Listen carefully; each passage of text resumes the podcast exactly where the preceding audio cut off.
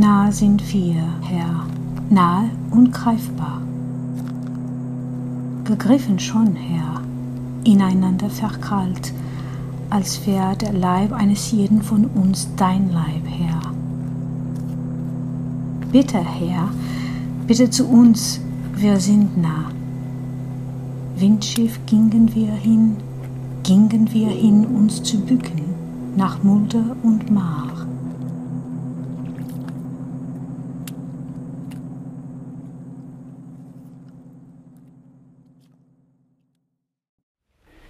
Queridas irmãs, queridas amigas, andamos às voltas com estes dois primeiros capítulos do Evangelho de Lucas, nestes últimos dias do Advento e nos próximos dias de Natal vai ser um texto de, de companhia, de caminho.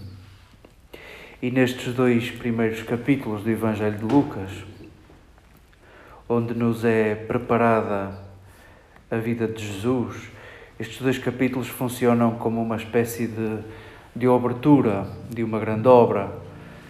Na abertura, no primeiro andamento, é-nos apresentado o caráter da obra, é-nos servido o tema que será desenvolvido nos outros andamentos, e quando há personagens, pois elas começam a aparecer para nos apresentar o protagonista e é isto que acontece nestes dois primeiros capítulos. Apresenta-se um caráter da obra e, se retirarmos a alegria destes dois primeiros capítulos, ficamos com muito pouco, ficamos com quase nada.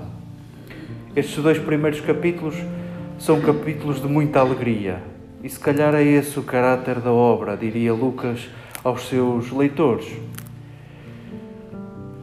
São-nos apresentados alguns personagens que cumprem uma função literária de apresentarem o protagonista. São-nos servidos vários cânticos, estes dois primeiros capítulos quase que parecem um musical. Do nada, um personagem começa a cantar. Lembramos que Zacarias canta, lembramos Isabel que canta, lembramos Maria que canta, lembramos os anjos que cantam e, e esses hinos aparecem no meio dos discursos diretos de, dos personagens. Para que esta introdução, para que estes parágrafos não caiam no saco das reportagens ou das notícias, uh, dos factos históricos. Uh, não, é outra coisa.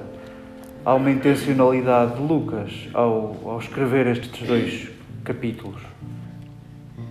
O que é que Maria foi fazer?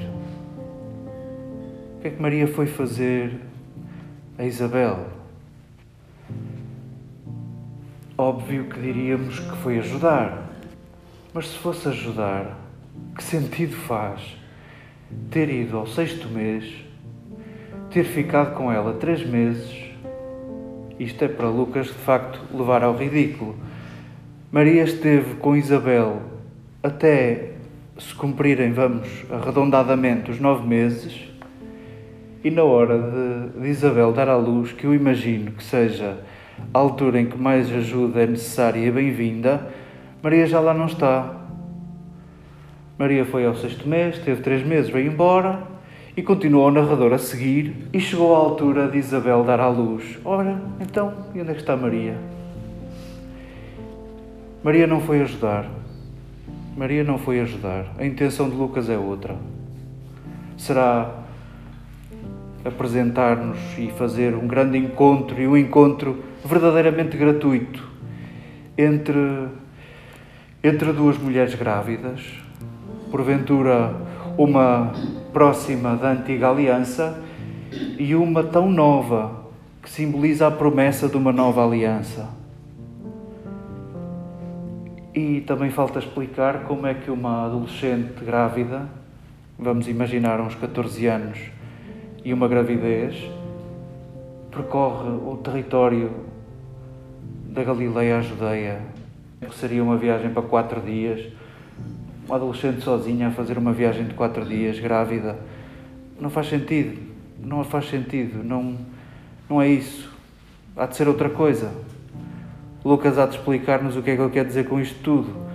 Talvez nesta inverossimilhança, se calhar o que se quer dizer é calma, leitor, não, não te estou a contar uma história, quero falar-te algo maior, quero falar-te algo maior. E sim, o, este cântico de Maria, que nós já sabemos de cor, é porventura isso, de falar de algo maior. Pela primeira vez é-nos dito que Deus é Salvador. Maria diz que Deus é o Salvador, é o seu Salvador. Deixemos que este cântico que nós já sabemos de cor, deixemos que ele nos evangelize, deixemos que ele fale a primeira vez conosco, despindo uh, aquilo que julgamos saber sobre ele, despindo as previsões deste texto que tão repetido que, que já foi, porventura já foi sendo congelado nos seus versos, nos seus versículos. Deixemos que ele descongele, sintamos a força que ele tem. Encheu de bens os famintos e os ricos despediu de mãos vazias. Pois nesse versículo inocente, neste aparente versículo perdido, Lucas está a servir-nos uma história que vai dar cabo da teologia da retribuição.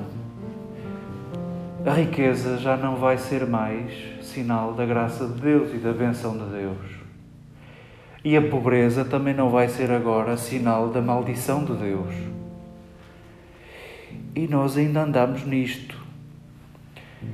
E nós, quando nos sobrevém uma doença grave, quando nos sobrevém uma tragédia, é possível que, de grito do nosso coração, que mal fiz eu a Deus para receber um castigo destes. E andamos às voltas, há milénios, a tentar encaixar isso que é património nosso e mais característico nosso e mais essencial e mais a nossa fragilidade, que tem tudo para adoecer, que tem tudo para sentir a dor da perda, que tem tudo para perder-se, que tem tudo para perder. Deixemos que este que este cântico de Maria, que este cântico gratuito que Lucas aqui nos serve com funções de apresentação da sua obra e do seu personagem principal, deixemos que este texto nos descongele, evangelize o nosso coração. Até porque, porventura, é servido perto do Natal de Jesus, quer no texto, quer no tempo. Nós tropeçamos neste texto quanto mais se aproxima a festa de Natal. Vamos não é para dizer que Jesus vai nascer, porque isso já é certo, ele já nasceu há muito. Talvez a insistência destes textos, talvez a insistência de todos os anos querermos celebrar o nascimento de Jesus, seja para dizermos uns aos outros e em igreja e em comunidade que vamos, faltas tu nascer, falto eu nascer. Faltas tu e falto eu, falto, falto eu nascer para a novidade.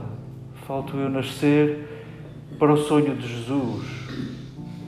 Neste texto fica claro que a grande promessa é uma promessa de inclusão. Isso de começar pelos últimos é a garantia de que ninguém fica de fora. Já se começarmos pelo meio da tabela ou se começarmos pelos primeiros, não é líquido que chega a todos. Começar pelos últimos é o que Jesus vai fazer ao longo do resto do texto. Deixemos que, que este texto nos desperte a celebrarmos o Natal, o mesmo é dizer, a nascermos para darmos forma ao sonho de Jesus.